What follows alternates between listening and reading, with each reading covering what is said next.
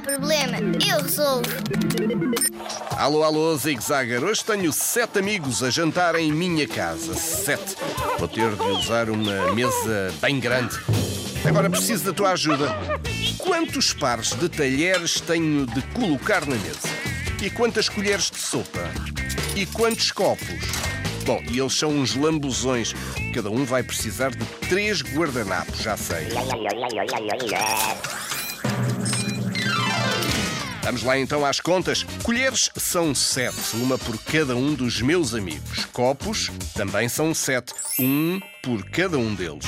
Guardanapos, já disse, eles lambuzam-se imenso. Precisam cada um deles de três, sete vezes três, 21 guardanapos. E pares de talheres?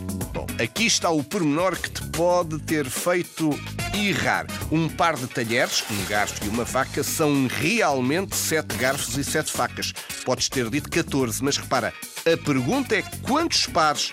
Se um par são dois, a resposta certa era mesmo sete pares. Um par por cada um dos meus amigos. Para responder certo, é preciso sempre tomar atenção à pergunta feita. Acertaste? Parabéns! Contigo, não há problema.